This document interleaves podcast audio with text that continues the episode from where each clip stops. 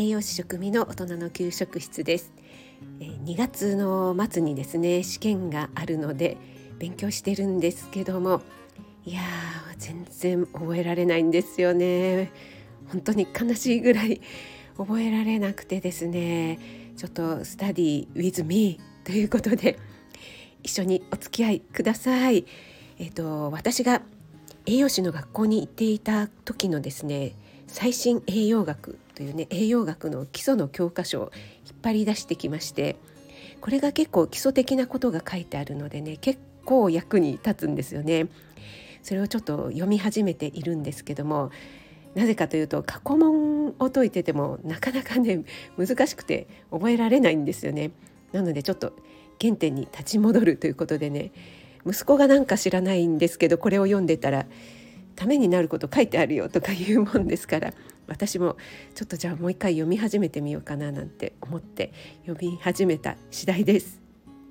はい、第3節食生活と寿命寿命の現状ということで現在我が国の平均寿命は男性79歳女性86歳に達していると書かれているんですがこれは2007年の厚労省のデータなのでちょっと古いですよね今調べたら2020年は女性が87.74歳ですかね男性が81.64歳なので男性結構平均寿命伸びてますよね。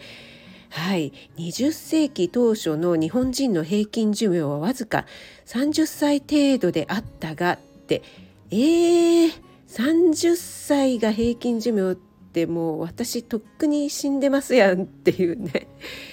そうなんですね。20世紀初頭っていうと1900年ぐらいですよね。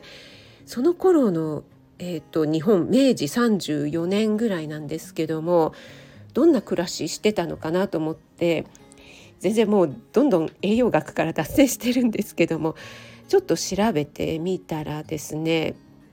農業中心から工業中心に変わろうとしていた時代で自動車はですねまだ実験段階道には路面電車だったり人力車が行き交っていたということなんですよね。そして家の中はというと電気やガス水道なんかは届いていなくて水は井戸から汲む。食事は、えー、薪とかを燃やして作って、えー、電気がないのでね油を使ったアンドンなんかを使っていたということでね。いやこの生活してみろと言われてもちょっと今できないですよね。はい。そして教科書に戻るとですね1947年昭和22年頃に50歳を超えたってこれ平均寿命ですね。えー この時代1940年代というと今から約80年ぐらい前が平均寿命50歳だったということを考えるとすごいこのね80年ぐらいです。目覚ましく平均寿命って伸びてますよね。いやびっくりしますね。もうこの頃でも私死んでますね。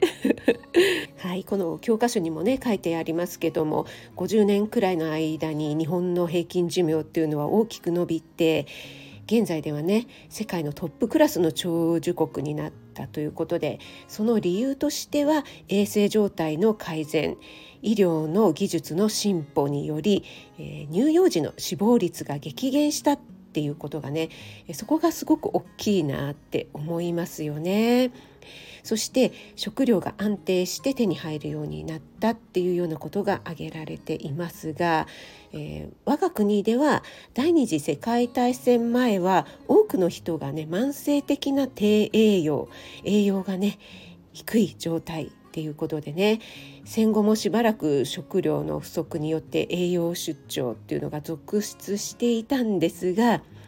えー、当時はね飢餓から脱出するっていうことがもう本当に第一の課題だったんですがその後ね高度経済成長によって国民の栄養状態っていうのは大変改善してきて平均寿命大幅に伸びたのはいいんですけれども近年ではね過剰な栄養と運動不足が健康を害する危険因子になってしまった。これが大きな社会問題になっているということでね。いや皮肉にもですね。食べ物が豊富に入るようになった。ねこれは嬉しいことではありますけどもそれがですねこの肥満をはじめとする生活習慣病で苦しんでいる人が増えてきてしまったということでですねこの約80年ぐらいの間にこんなにも変わってしまうもんなんですね。はいということで次回は長寿の食生活ということでね、えー、面白いデータが書いてありますのでまたお付き合いスタディウィズミお付き合いいただけると嬉しいです。はいそして概要欄に書かせていただいたんですが明日1月3日でスタイフ始めてちょうど1年となります。1周年となりますので感謝を込めて1周年ライブ行いたいと思いますのでお時間ある方は是非お越しいただけると嬉しいです。はい栄養満点ボイス食味がお届けいたしました。それではまた。